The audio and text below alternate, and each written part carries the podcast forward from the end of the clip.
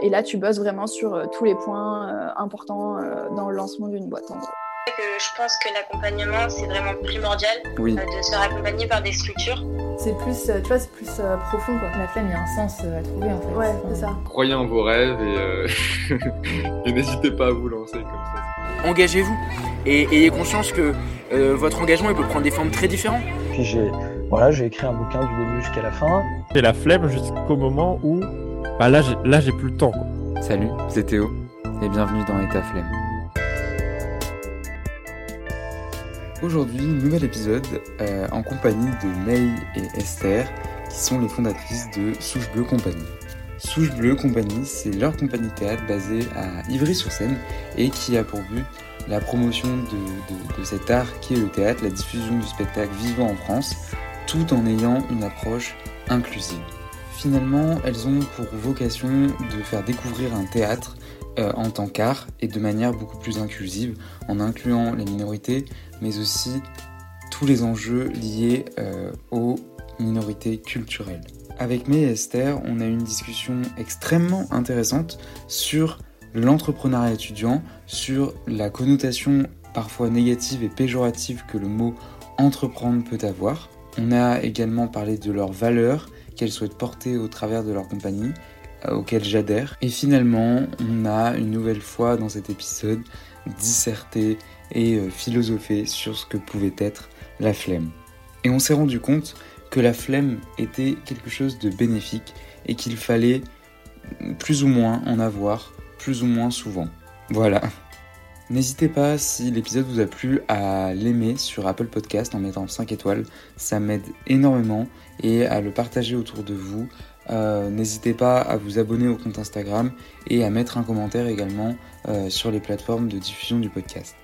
Et maintenant, je vous laisse avec la discussion avec May et Esther. Salut à tous, aujourd'hui j'ai le plaisir d'accueillir May et Esther, euh, toutes deux fondatrices d'une compagnie de, théâtre, La Souche Bleue, une compagnie qui qui a, pour vocation de faire découvrir le théâtre dans un premier temps, mais euh, qui promeut le théâtre en tant qu'art et de manière plus inclusive.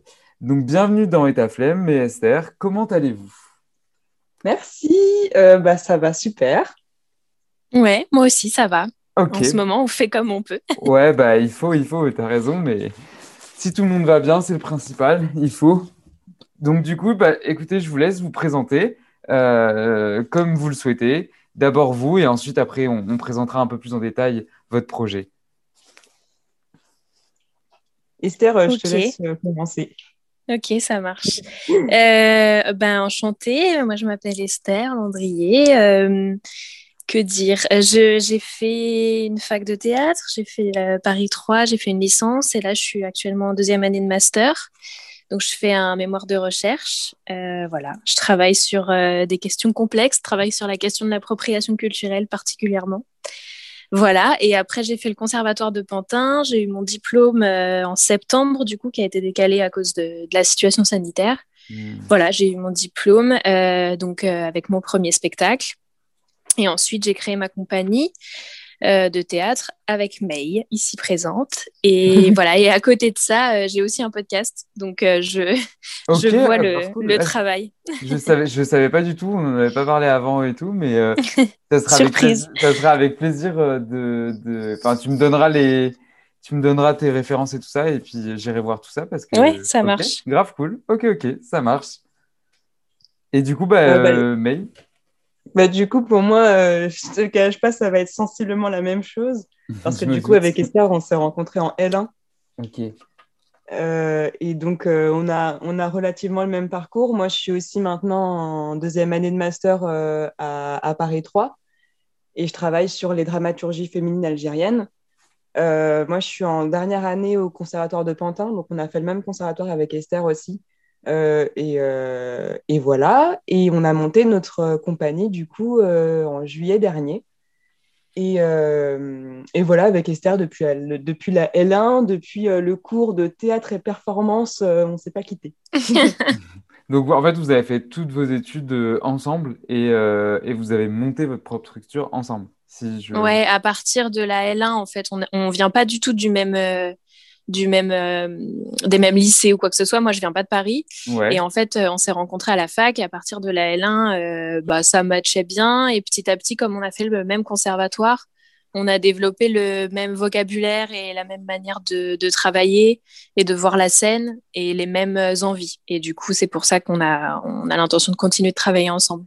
D'accord, je vois que ça a l'air de, bien matcher. Puis euh, je, pense que au vu de toutes ces années passées ensemble, je pense que ça peut que renforcer les, liens euh, entre vous et en plus euh, bah, renforcer votre projet, justement.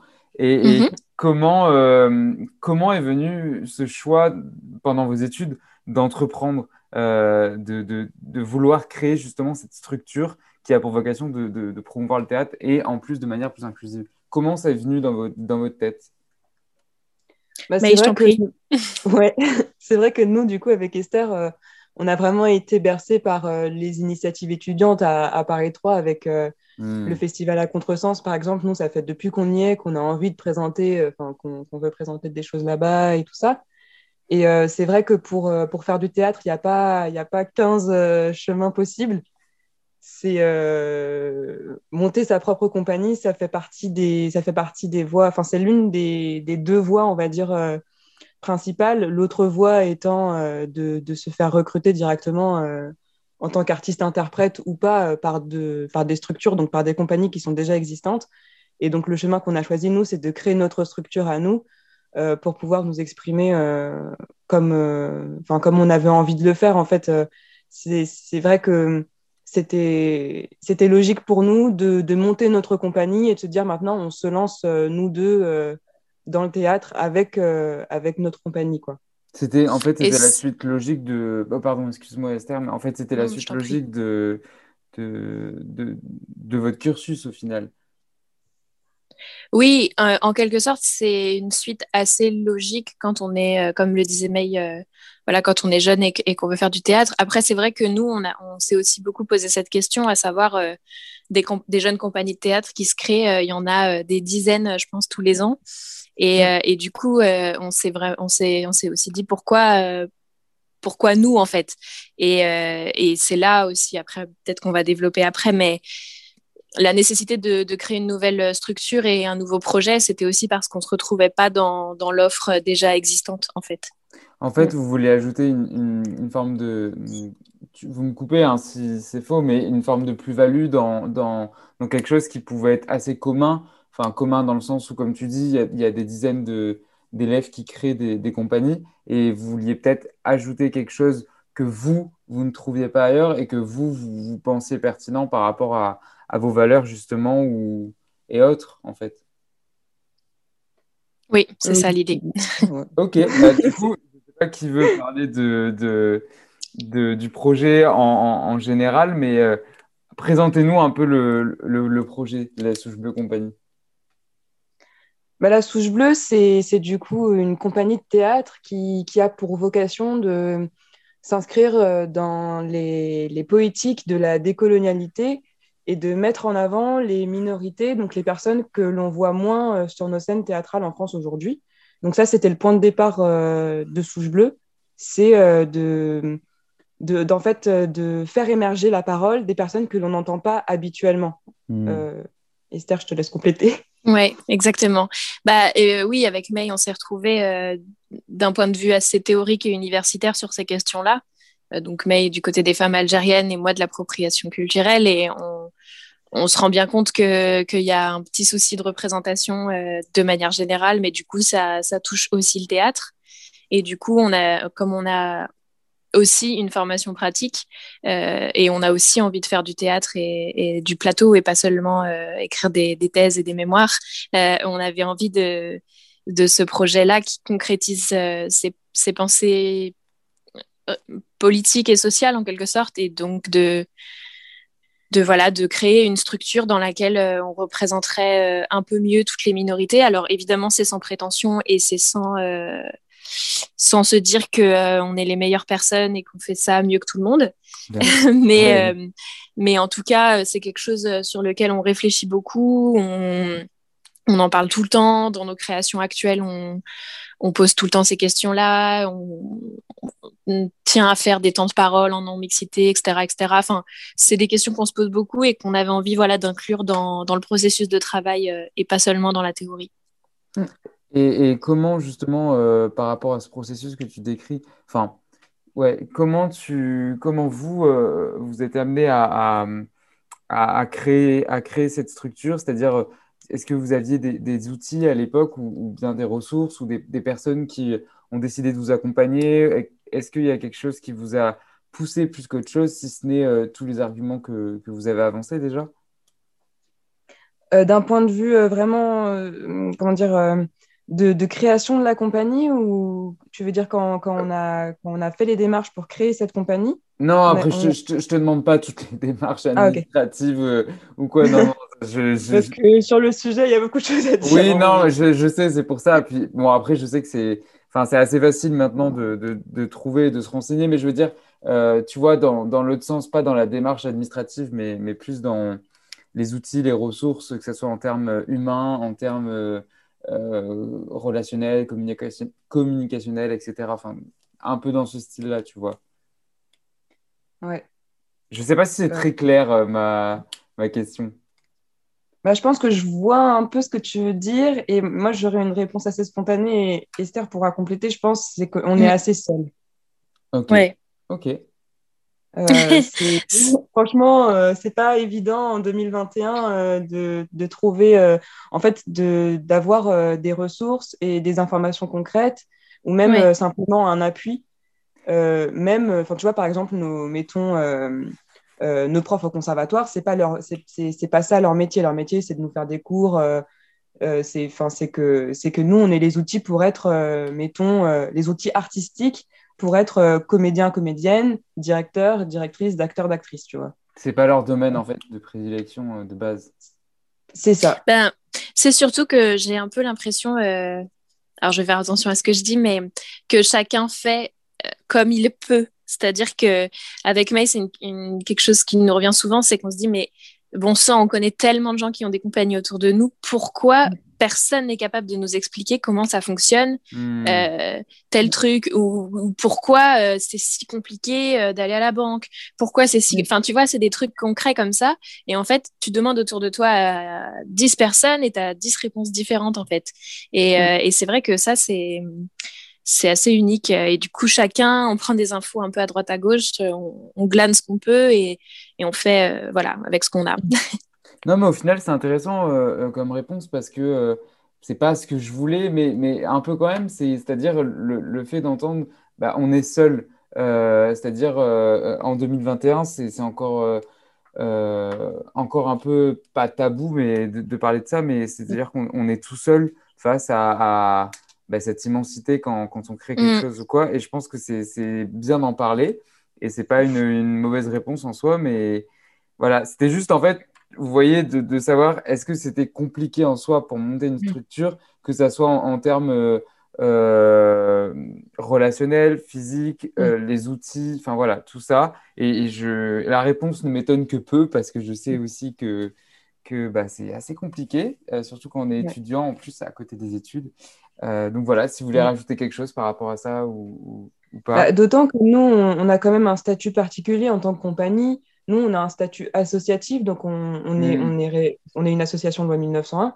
Ouais. Donc, euh, donc euh, on, faut, qu'on, faut gérer ce type de choses-là.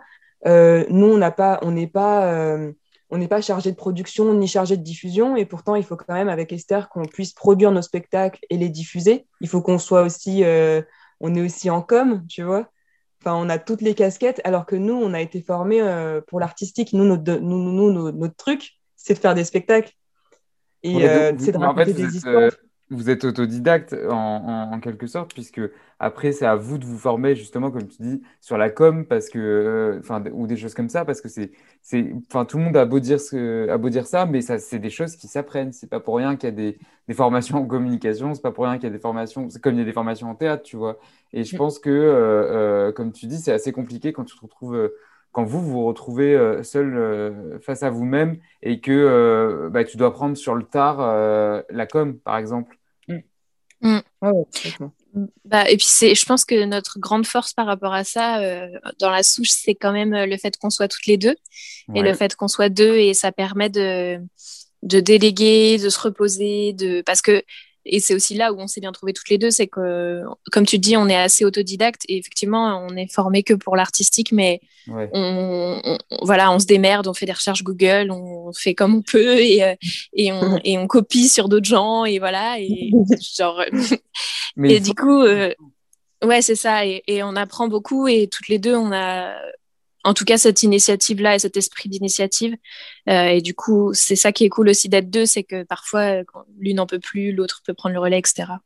En tout cas, c'est une, une, très belle initiative et un, un, très bel élan de solidarité entre vous deux, parce que je sais que y y a, enfin, les étudiants seuls, qui, enfin, pardon, qui, qui ont des projets seuls, euh, qui ont monté des projets que j'ai pu euh, discuter avec eux, euh, souvent, qui, quand ils étaient vraiment tout seuls, ils se rendent compte que c'est compliqué et que si à un moment donné, ils ne posent pas leur, euh, leur projet de, de, manière objective, c'est-à-dire qu'ils vont en parler à des gens, des, des personnes extérieures, bah, en fait, on s'enferme dans le projet de plus en plus. Mm. On n'a aucune vision externe et c'est là où mm. ça devient dangereux parce que soit le projet il est, bah, il est mort, c'est-à-dire qu'on arrête, on est trop découragé, ou soit alors il part euh, complètement dans un sens qu'on n'avait pas prévu et ça, peut devenir aussi dangereux, je pense.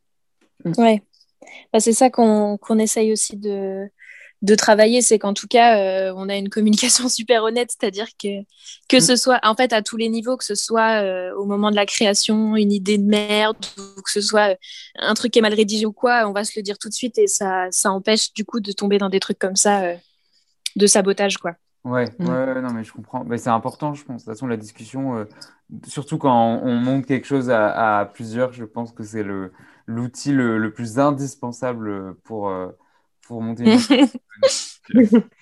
On est comme euh, un couple, en fait. ah bah, j'en, doute pas, j'en doute pas. Et qu'est-ce, qu'est-ce que vous pourriez dire par rapport à ça, tout ce qu'on vient de dire? L'entrepreneuriat étudiant, c'est quoi pour vous? Qu'est-ce qui parce que là, on a avancé plein d'arguments, il me semble, on a avancé plein de, choses, et, ça me fait penser justement à ça. Donc, quelle, est votre, quelle serait votre définition, on va dire, euh, de, de l'entrepreneuriat étudiant, du fait d'entreprendre quand on est jeune hmm. ah, c'est une question un peu, un peu compliquée, je vois. Non, je pense que c'est le mot entrepreneuriat qui fait peur, en fait. c'est ça. il n'y a, pas, a, pas de mauvaise réponse, hein, parce que tout le monde a une définition très personnelle et très propre à, à, lui ou à elle de, de, l'entrepreneuriat en final. Et comme tu dis, Esther, ce mot fait peur alors qu'il ne devrait pas du tout. Donc du coup, je, vous laisse, je vous laisse répondre à, à cette définition un peu euh, personnelle. Oui, bah, je mmh. pense que c'est le mot, euh, c'est le mot entrepreneuriat qui, qui, fait peur et qui, nous, en tout cas, euh, avec notre euh, notre regard naïf et tout ça, on peut se dire que que voilà que ça ça nous concerne pas vraiment, mais en fait si, parce que ce qu'on fait, c'est quand même, enfin, tu vois, typiquement de la création de structures, des démarches administratives et tout ça. Enfin, il faut pas non plus minimiser notre travail, tu vois. Donc, euh, donc moi, c'est ça que, que, je, que je retiens surtout. Après, ma définition de l'entrepreneuriat étudiant, euh, j'aurais tendance à dire que ça peut être un peu n'importe quoi. Enfin, ça peut être un peu euh, tout, tout projet, en fait, est, est, est valable. ce que je trouve intéressant, c'est plutôt le, le côté étudiant et, voilà, et le fait que ce soit la jeunesse et que ce soit des, des, des, projets généralement euh, qui, qui, partent du cœur quoi, et qui ont envie de faire avancer les choses. Hmm. Voilà. Ok. Oui, je pense vraiment que chacun, chacun chacune à son endroit euh, est déjà entreprenant. Enfin, je vais pas. Euh, le mot me dérange, me dérange. du coup, je parlerai plus, je pense, d'engagement ou d'esprit d'initiative. Mais en soi, un ou une étudiante qui, qui, qui comment dire euh, euh, qui qui fait déjà un pro, qui fait déjà un projet euh, qui à destination d'être vu ou pas vu ou monté ou pas monté. Ça peut vraiment être même enfin de, l'écriture des textes même si ça reste pour soi c'est déjà une forme d'entrepreneuriat pour moi tu vois Bah, tu vois, je partage totalement bah, vos deux visions parce qu'au final, elles sont très complémentaires. Mais comme toi, j'aime pas du tout le mot entrepreneuriat. Je trouve ça, je trouve, enfin, je sais pas vous, mais je ah, trouve c'est marrant. Il, est, il est un peu connoté en fait, de plus en plus. Et, et j'aime bien, mais ce que tu as dit, je rebondis sur ça, sur le fait qu'il faudrait le remplacer ou au moins qu'il y a un synonyme, c'est le mot engagement. Et, le fait de s'engager sur quelque chose, vous voyez par exemple bah, comme tu dis, c'est tout bête, mais euh, écrire quelque chose euh, seul dans son coin. Euh, moi, au début, je pensais que faire un podcast, c'était juste un projet. On entend beaucoup ce mot, le, mot mm. projet au, final. Mais au fur et à mesure, en discutant avec les personnes autour de moi et tout, je me suis rendu compte que c'est une forme d'entrepreneuriat, pas d'entrepreneuriat, mais enfin presque, si, parce que c'est quelque chose que j'ai entrepris. C'est une forme d'entreprendre. Mais je suis d'accord avec vous que, que ce mot, moi aussi, me dérange un peu parce que euh, on, a souvent la vision de, de la start-up euh, qui démarre de rien. voilà. Mais je pense que le problème, c'est en effet ça, c'est que le mot, il est cantonné dans, dans son aspect, euh, dans, son, dans son cadre de rentabilité, en fait. Et nous, on n'a pas vocation de devenir rentable.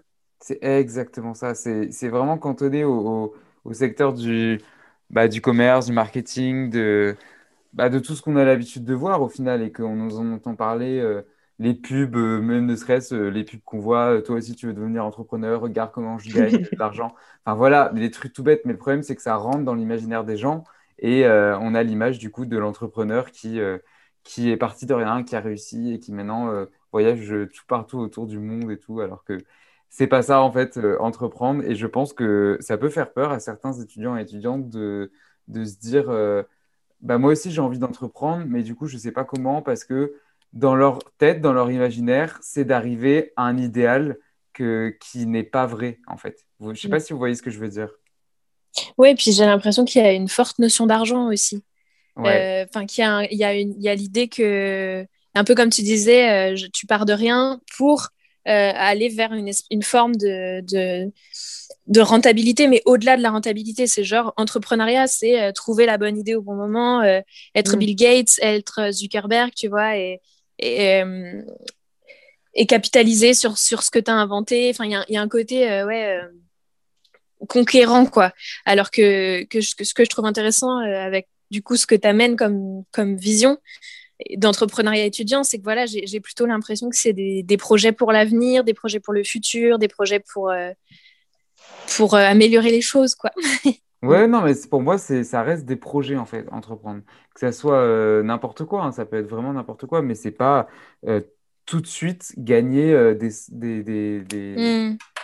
gagner de l'argent, tu vois, et réussir parce que on a gagné telle somme ce mois-ci et tout. Enfin, je trouve ça un peu euh, réducteur au final comme, euh, mm. comme définition.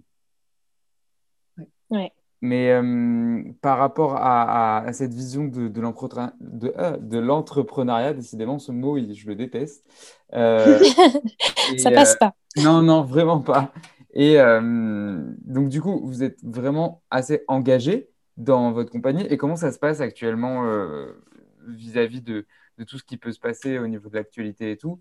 Comment, euh, comment vous, vous, interprétez les choses, comment vous réagissez, comment vous évoluez, comment la compagnie évolue euh, en fonction de, de tout ce qu'on peut voir, tout ce qui se passe bah, C'est vrai que c'est euh, vraiment compliqué de, de réussir à, à, dealer avec la situation actuelle, la situation hmm. sanitaire. Hein. J'aimerais bien qu'on parle un peu plus de l'actualité théâtrale plus en détail, mais mais, euh, mais ce qu'il faut savoir, c'est que pour nous, ce qui se passe concrètement, c'est qu'on répète d'arrache-pied, on envoie des dossiers, on est sélectionné sur dossier, on passe des auditions, on est pris, on, est, on a des dates, et ces dates, elles sont annulées. Et c'est terrible à vivre. Franchement, c'est très, très dur.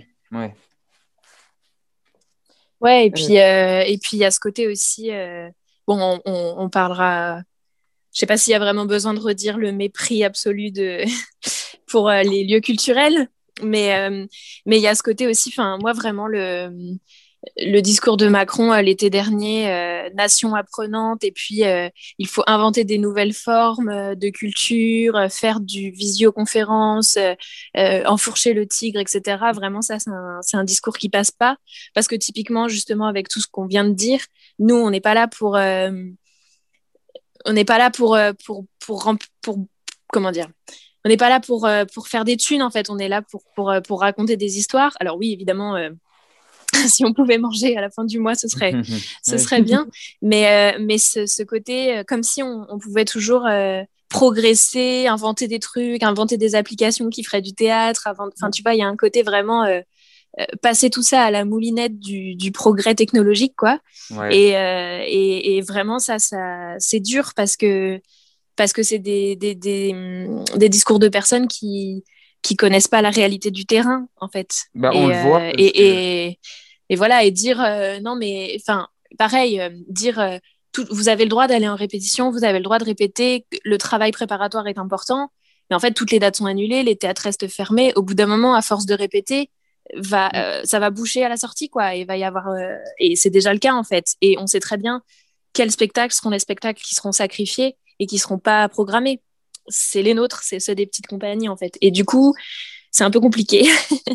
non, ouais, mais il y a une forme de, de, mépris, je pense, dans pas de mépris ou enfin si peut-être de mépris ou d'incompréhension ou de, de, de malgérance. Je sais pas trop comment définir tout ça, mais je pense qu'au niveau de la culture, il va y avoir un sérieux problème, euh, que ce soit mm théâtre surtout, mais de tout, en fait, j'englobe vraiment tout dans la culture.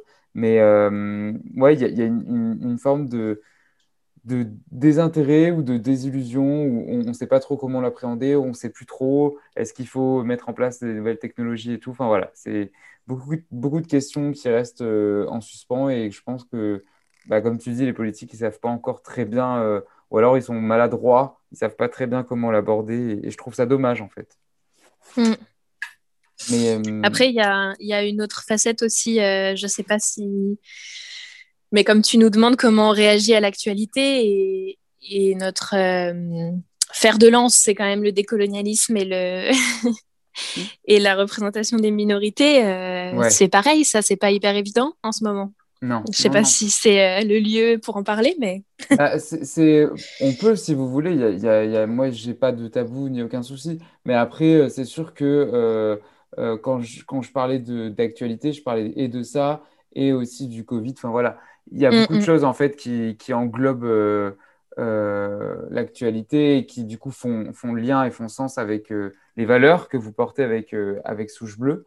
mais non, non, après, c'est comme vous le souhaitez. Si vous voulez plus vous étendre sur le sujet ou qu'on aborde quelque chose d'un peu plus léger ou que. Enfin voilà, c'est vraiment comme vous le souhaitez. Par exemple, je peux vous demander euh, euh, quelles sont vos inspirations?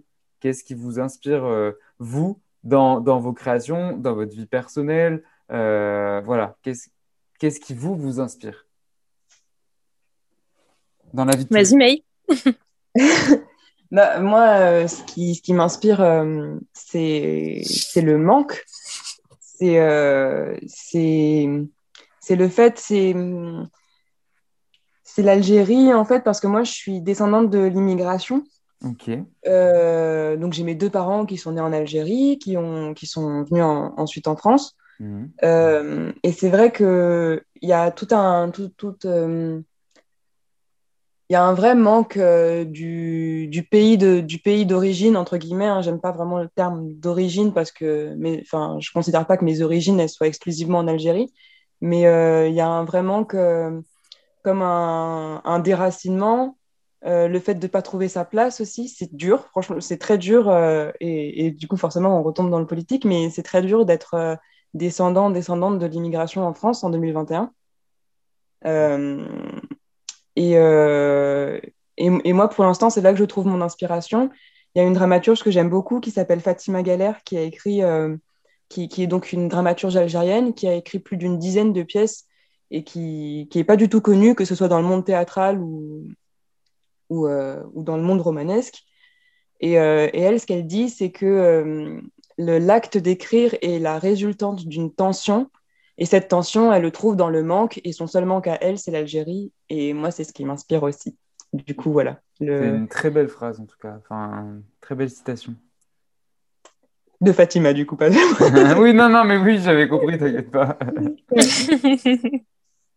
Et toi, Esther, du coup tes bah, euh, C'est une bonne question. Euh, c'est une bonne question. Ça peut être vraiment inspiration. Ouais, ouais. Bah, moi, je sais que je, je, sais que je me suis toujours dit que je faisais du théâtre parce que c'est le, le, lieu où on peut être tout sauf soi-même. Et j'avais un léger problème euh, avec ça à l'époque. Et ça a changé. Et je crois qu'en fait, maintenant, euh, je crois que j'ai envie d'être euh, d'être rien d'autre que moi-même. Mais évidemment, ça passe par, par le déplacement et par le fait de raconter des histoires qui sont pas les miennes, évidemment. Hmm. Mais, mais voilà, j'ai un peu évolué là-dessus sur ma vision des choses. Euh, après, je peux dire très concrètement hein, des choses qui m'inspirent. Euh, moi, j'ai une passion absolument obsessionnelle pour euh, Antonin Artaud, qui est un auteur. C'est obsessionnel, hein, vraiment. ça a l'air en tout cas, ça a l'air. Je, je saoule tout le monde avec ça. bon, c'est un auteur, poète, grand théoricien de théâtre, voilà, et je et personnage très mystique, très compliqué, très complexe mais voilà, qui a théorisé une pensée du théâtre euh, moins moins classique et moins concrète dogmatique. et un petit peu plus euh, ouais un petit peu plus spirituel un petit peu plus mystique avec un peu plus de rituel euh, voilà tendre vers des choses comme ça. Et du coup ce qui en découle c'est j'apprécie énormément des, des, des personnages comme Romeo Castellucci ou Angelica Lidl, qui sont des metteurs en scène qui travaillent sur, euh, sur ces esthétiques-là, un peu du, du, gore et du, et du choquant, en fait. C'est ça le, le truc. D'accord. Donc voilà, et du coup, euh, ça, ça infuse forcément vachement dans mon travail. Je m'entends dire que euh, on n'y comprend rien et que c'est trop perché, mais je m'en fous et je continue parce que parce que ce qui m'inspire, c'est que c'est que les images que les gens voient les marques et les déplacent en fait. Et, euh, et je crois que ça fonctionne assez bien et du coup euh, la compréhension, euh, ça me passe un peu au-dessus. Voilà. Écoute, tu as bien raison. De toute façon, je pense qu'on est libre de nos inspirations, libre de nos, nos envies. On, fait ce qu'on, on aime ce qu'on veut et on fait ce qu'on veut. De toute façon, il n'y a pas de justification à faire sur, à ce niveau-là et ça, je, le pense très très fort. Est-ce que Maintenant, je vais vous poser une petite question, la question du podcast, si vous l'avez déjà écouté. Est-ce que vous avez la flemme? J'aime trop cette question. Tout le monde rigole à chaque fois. Moi, je, j'ai eu un peu de mal à répondre. Parce qu'après, enfin, à un moment donné, j'ai fait un épisode de, de, moi-même. Ça paraît très égocentrique, mais à l'époque, j'en, avais euh, envie. Et enfin, voilà. Et... Pas du tout égocentrique, hein. je te le dis. Euh, ok, bah, je, ne sais pas, j'avais un besoin. Enfin bref, voilà, là n'est pas le sujet. Mais euh, du coup, j'ai trouvé cette question euh, assez dure à répondre. Donc, euh, je, vous laisse, je vous laisse y répondre maintenant. Moi, j'ai la flemme tout le temps. Alors, du coup, je fais beaucoup de listes et tout. Et je trouve que c'est, en fait, en tout cas pour nos métiers, quand, quand, quand on travaille dans l'art, et je pense que même, même au-delà, c'est très important d'avoir la flemme Euh, quand tu écris des textes ou quand tu, tu, mets en scène des textes ou quand tu fais de l'art en, règle générale et, autres encore aujourd'hui, euh, c'est important de laisser de l'espace à ton imaginaire, euh, d'avoir la tête dans les nuages et de te laisser en fait, euh, de, de, laisser ton esprit vagabonder. Et c'est comme ça que les idées viennent. Sinon, en fait, si, si tu es tout le temps dans le, ce qui, ce qui, ce qui, ce qui, ce qui est pas forcément mal, mais dans la, la, question de production, de rentabilité de ton temps, de, euh, de, de, de, de toutes ces initiatives-là. C'est contre-productif. Euh, voilà, ouais. il, peut y avoir un effet contre-productif. Euh, dans le sens où euh, il faut juste se laisser le temps que les choses viennent et ça va venir. Et, et il faut pas s'inquiéter. Après, je dis ça, je suis la personne la plus stressée de la Terre. Non, mais je, je, pense pareil que toi, mais je le fais pas, en fait. mais je, je pense exactement pareil. C'est-à-dire, faut, oui, il faut laisser les, les, choses venir à soi, il faut, il faut prendre du temps, il faut, il faut poser son cerveau, il faut réfléchir. Enfin, il faut pas réfléchir, justement, et, et attendre d'être frappé par cet élan de, de, créativité qui arrive, qui arrive souvent, mais, et qu'on cherche finalement, mais qui arrive quand on ne s'y attend pas.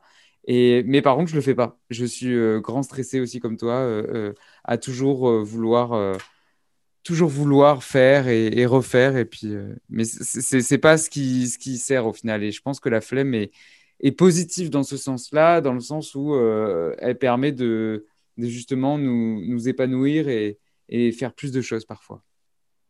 En fait, je pense que ce, ce, truc de ne pas réussir à se laisser avoir la flemme, euh, ou alors, euh, par exemple, euh, en fait, il y, y, y, a une injonction du, y a, du, du, du, pas laisser aller. Enfin, c'est mal vu de, se, de, de, ne rien faire. Oui. Et, et le problème, c'est que il y a d'autres choses qui ont été qui, qui, qui sont réutilisées et, qu'on nous, qu'on nous dit de faire. Par exemple, la méditation, je trouve que c'est un super bon exemple. Euh, faites de la méditation, ça vous, vous serez plus, plus productif après, etc. Bah, tout ça, c'est des mécanismes qui sont pas les bons. Au, final, à mon avis, c'est pas les bons dans le sens où l'objectif, c'est toujours la rentabilité, alors que juste si tu, si tu, si tu arrêtes d'avoir un, un, objectif comme ça euh, qui te pèse euh, sur la tête. Voilà, j'ai pas fini ma phrase. Mais... Non, mais je vois ce que tu veux dire. Si, si tu ne mets pas la pression, forcément, tu seras beaucoup plus beaucoup plus dans une démarche positive par rapport à, par rapport à, à tes pensées et, tout ça. Voilà, je pense que le problème, c'est ça, c'est les injonctions, l'injonction à la productivité, l'injonction au bien-être, l'injonction hmm. au healthy. Toutes ces injonctions, en fait, elles ne nous aident pas. Ça, c'est mon point de vue. Et toi, Esther, du coup? Ouais, je suis hyper d'accord. Je, je, hoche la tête euh, depuis tout à l'heure. Euh, ouais, ouais, je suis hyper d'accord. Moi, je crois que en fait, euh, quand j'ai la flemme de faire un truc, c'est aussi le symptôme d'un autre, d'autre chose. C'est-à-dire que c'est pas seulement. Euh, enfin, c'est pas vrai que tu as la flemme parce que euh, tu es une larve, en fait. C'est qu'il y a un truc où t'as pas envie de le faire maintenant, ou t'es pas prêt pour maintenant, ou il faut pas que ce soit fait maintenant. Enfin, il y a un truc où.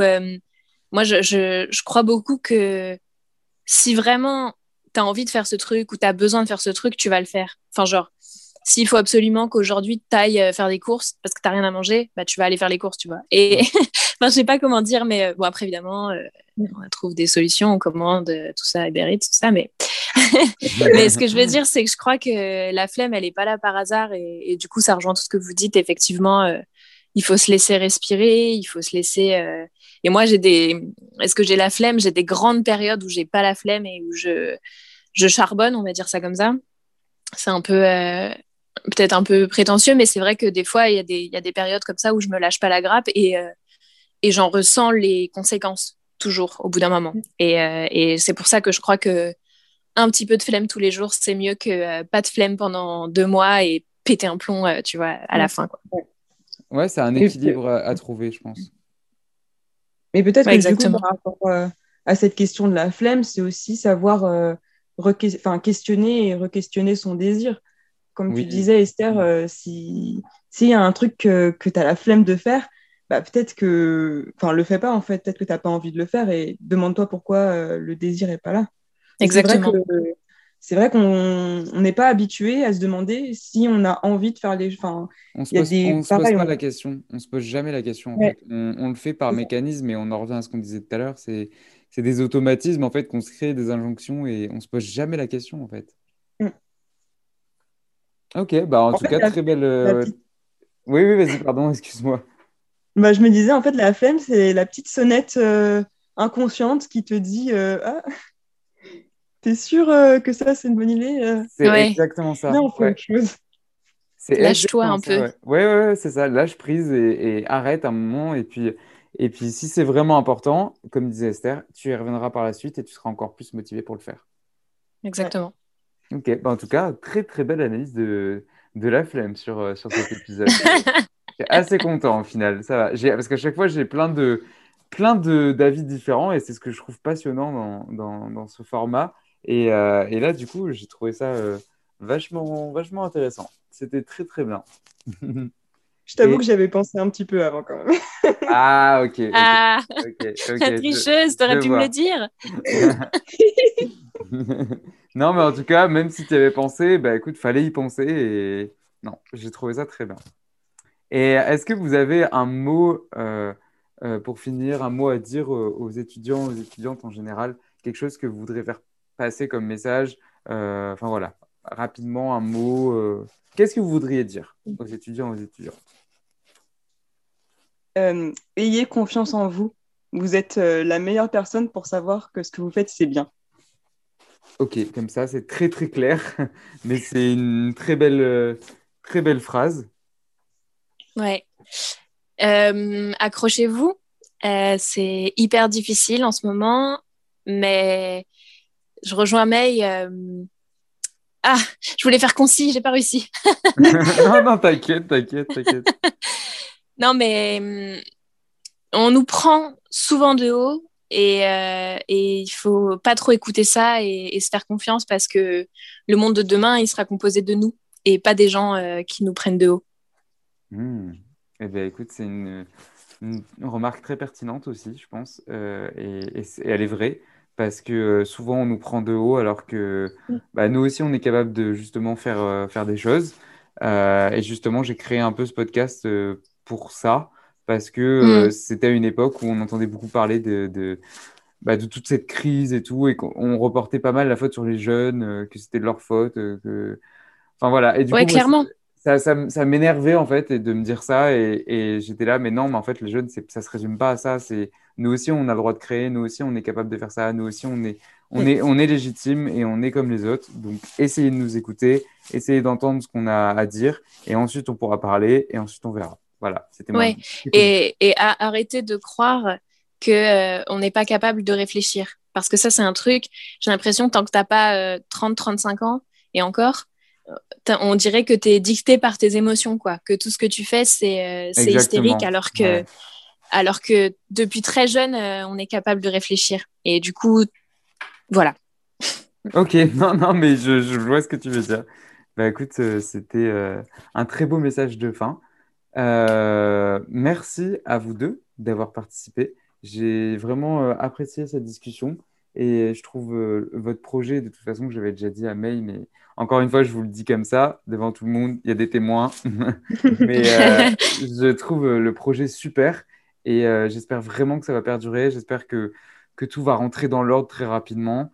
Euh, je pense qu'on l'espère tous, puisqu'on a tous marre. Je parle au nom de tout le monde et je n'ai pas peur de m'avancer en disant ça. Euh, mais ouais, vraiment, je trouve votre projet super. Donc, vraiment, j'espère que, que ça va perdurer. Et c'est très audacieux et très, très prometteur. Donc, voilà. Donc, écoutez, merci beaucoup d'avoir participé, d'avoir pris le temps de, de venir sur ce podcast. Et, et voilà. Merci à toi, merci beaucoup. Euh, c'était super, euh, hyper enrichissant euh, et, merci à toi encore. Ouais, c'était super intéressant. Mm. C'était super. Ben, merci à vous deux. merci à tous et toutes d'avoir écouté. On se retrouve la semaine prochaine pour un nouvel épisode. Et d'ici là, portez-vous bien et j'espère que, que vos projets réussiront. Ben, merci à tous et salut. Merci d'avoir écouté. On se retrouve la semaine prochaine pour un nouvel épisode. N'oublie pas de t'abonner et de noter le podcast sur Apple Podcast. Et également de laisser un commentaire. Ça m'aiderait beaucoup. Salut